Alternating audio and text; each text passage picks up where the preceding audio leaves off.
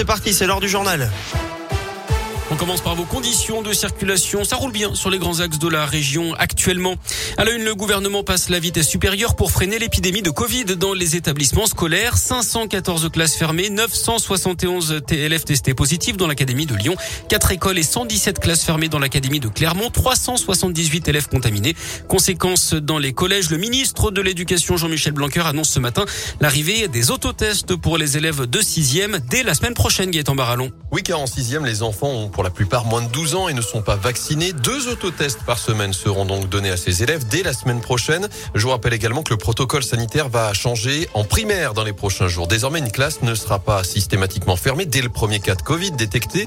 Tous les élèves seront testés. Seuls ceux qui présentent un test négatif pourront reprendre les cours. Ce sont d'ailleurs les équipes éducatives, notamment les profs, qui devront vérifier les tests négatifs fournis par les parents. Ces tests ne relèvent pas du secret médical, selon le ministre. Cette mesure vise donc à freiner l'épidémie dans les établissements scolaires alors que 8890 classes sont fermées aujourd'hui. C'est un peu moins de 2% des classes en France, un chiffre encore en augmentation ces deux derniers jours. Merci Gaëtan. Et depuis l'annonce hier de la nécessaire dose de rappel cinq mois après la dernière injection pour conserver le pass sanitaire, il y a rué sur les rendez-vous. Le site Doctolib est toujours saturé. Retrouvez sur radioscoop.com et l'appli Radioscoop la liste des 114 centres de vaccination actuellement ouverts en Auvergne-Rhône-Alpes. La crise sanitaire qui cause des tensions en Martinique, un policier a été blessé au bras ce matin par des tirs provenant d'un barrage à Fort-de-France. Un autre a reçu un impact qui s'est logé dans son gilet par balle. Des journalistes ont également été visés à balles réelles ces dernières heures, ce qu'a fermement dénoncé le porte-parole du gouvernement, Gabriel Attal. Dans l'actu également, cette plainte de l'écrivaine Florence Porcel pour viol contre PPDA, se porte également partie civile.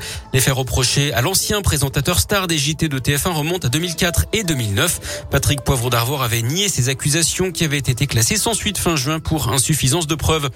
Il se faisait passer pour un adolescent avant de réclamer des photos intimes. Un homme de 45 ans a été condamné à 8 mois de prison avec sursis dans l'un hier d'après le progrès.